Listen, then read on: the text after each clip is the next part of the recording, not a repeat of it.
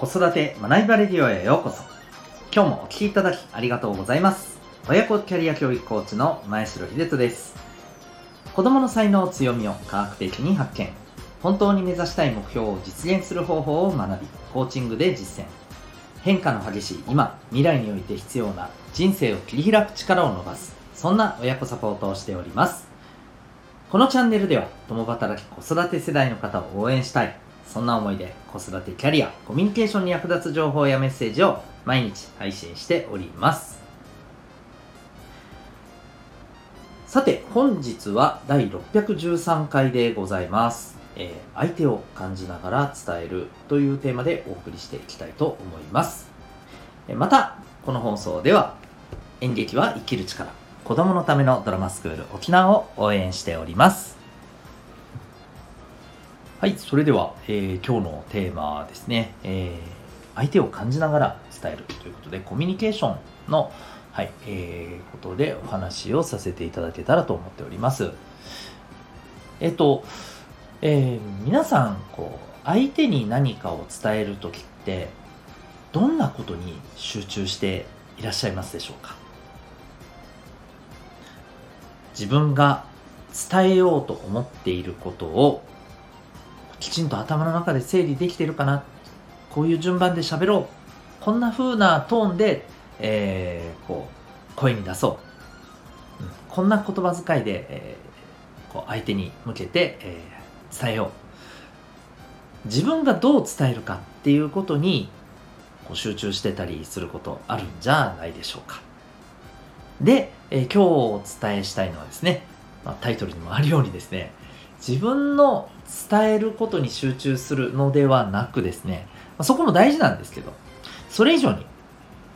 相手を感じながら伝えるっていうことがやっぱり重要だと思うんですね。えっと、先日見た映画でですね、エアーという映画がありまして、あ、もしかしたら少し、え、前のどこかの回ででも触れたあの作品かもしれないんですけど、はい。えっ、ー、と、この、えー、マイケル・ジョーダンっていうですね、まあ、あの伝説的な、はいえー、アメリカのバスケットボールのプレイヤーと、えっ、ー、と、ナイキ。うん、まあもう皆さんもね、よくご存知だと思うんですけど、エアジョーダンっていうね、靴が、まあ、ナイキの有名なね、えー、まあ、ブランドとしてありますけれども、それがまあ誕生する秘話ということで、まあ、いかにしてナイキがですね、えー、全くこうナイキに対してですね関心がなかったマイケル・ジョーダンに対してどのようにアプローチして契約するに至ったかということをまあ描いた作品なんですけれどもそこでですね非常に大事な場面で、えーと、このマイケルに、えー、ナイキのこの方々がですねプレゼンをするシーンがあるんですね。で、えー、そこではこうこの主人公の、うんえー、このナイキのですね、えー、方がスカウトの方がですね、まあ、一生懸命こう話をしていくシーンがあるんですけどえっ、ー、と、ここですごく大事なところがあってですね、えっ、ー、と、ナイキの会社の映像を、まあ、彼に見せるシーンがあるんですけど、まあ、どうもですね、このマイケルが、うん、なんかこう、いまいちピンときてないっていうことをですね、実はこの主人公のこのナイキの方がですね、感じ取るんですね。うん。他の方はね、気づいていないんですよ。彼が、あの、敏感に感じ取って、えー、この、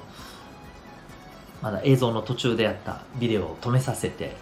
で、まあ、彼に自分の言葉で、こう、語りかけていくんですね。彼の今後の未来について。そして、えー、その未来に、ナイキがどのように、まあ、関わっていって、そしてそれによって、まあ、どんな未来が切り開かれるのかということをですね、彼の本当にあの全身全霊を込めて伝えるっていう名場面があるんですけど、あそこでですね、やっぱりこう、マイケルの様子をしっかりと見ていて感じていたからこそ、あのプレゼンっていうのができて、して契約に至るっていうね、えー、まあ、そういう場面なんですよね。そこってすごく僕はこう、あの、この彼のそのスピーチもね、えー、すごく感動的だったんですけど、えー、僕はそれ以上にですねここに気づけるっていうところがやっぱりあのとても大事なんだなっていうふうにね思いました。うんやっぱりあの大事なことを伝えようとするときほどですね僕たちはついつい自分の伝えることにですね必死になってしまうんですけれども、えー、そこでやっぱりこう相手をね、えー、見なくなってしまう、うん、こう一番大事なことってやっぱり相手に伝わることじゃないですか。その大事な相手の方がですねどのように受け取っているかっていうこの様子をですねやっぱり見落としてしまうと本当にもったいないなっていうふうにね思うんですよね。はい。ですのでこれは大人でも大人から子供でも子供から子供でもまた子供から大人でも大人から大人でもですね、はいえー、家庭、えー、職場学校すべてのコミュニケーションの場面でですね言えることじゃないかなというふうに思います。まあもう本当にあの単なる雑談とかだったらですねうんまあそんなことまでねこうしっかりと神経を張り巡らさ張り巡らしながらなんていうことはね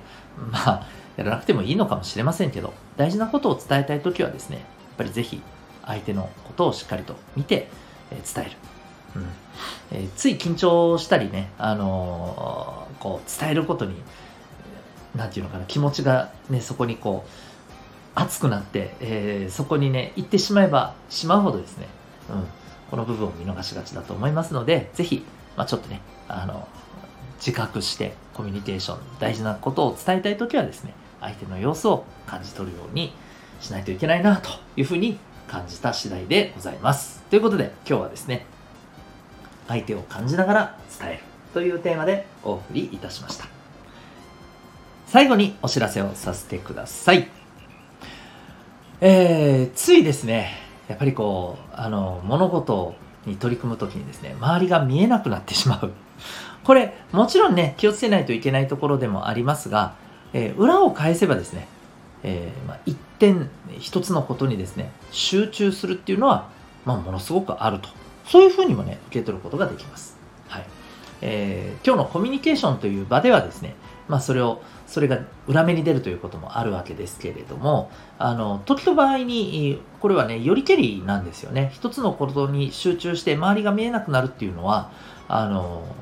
それがとても大事で、えー、生きる場面もあるということです。つまり何が言いたいかというと、これっていいとか悪いとかではないんですよね。えー、ただの特性に過ぎないと。この特性をどう生かすかということが重要なんですね。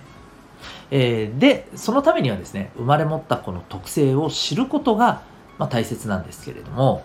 どうやって生まれ持った特性を知ることができるのか。そう。それは指紋なんですね。はい。えー、指紋を分析することでですね、脳の生まれながらの特性がわかります。これ、なんでそんなことがわかるのと、占いですかと思われた方は多いかもしれませんが、これは占いではございません。はい。えー、ヨーロッパでですね、200年以上研究されてきた、えー、指紋についての学問研究、この、えー、結果からですね、成り立っているメソッドでございます。つまり、極めて科学的なアプローチなんですね。はい。そんな、えー、指紋の分析、指紋ナビに興味がある方はですね、えー、毎月、えー、定期的にワークショップも開催しております。え、このワークショップ、えオンラインでも、はい、対面でもハイブリッドで、え受けられます。また、あの、少人数での開催をさせていただいてますので、えこのワークショップの中でですね、え自分のこの特性を知りつつ、えそれを今の自分のこう悩みとかですね、え課題にどう活かすのかということもですね、気軽に相談できます。はい。興味ある方は、ウェブサイトへのリンク貼ってますので、ご覧になってみてください。それでは最後までお聴きいただきありがとうございました。また次回の放送でお会いいたしましょう。学びよき一日を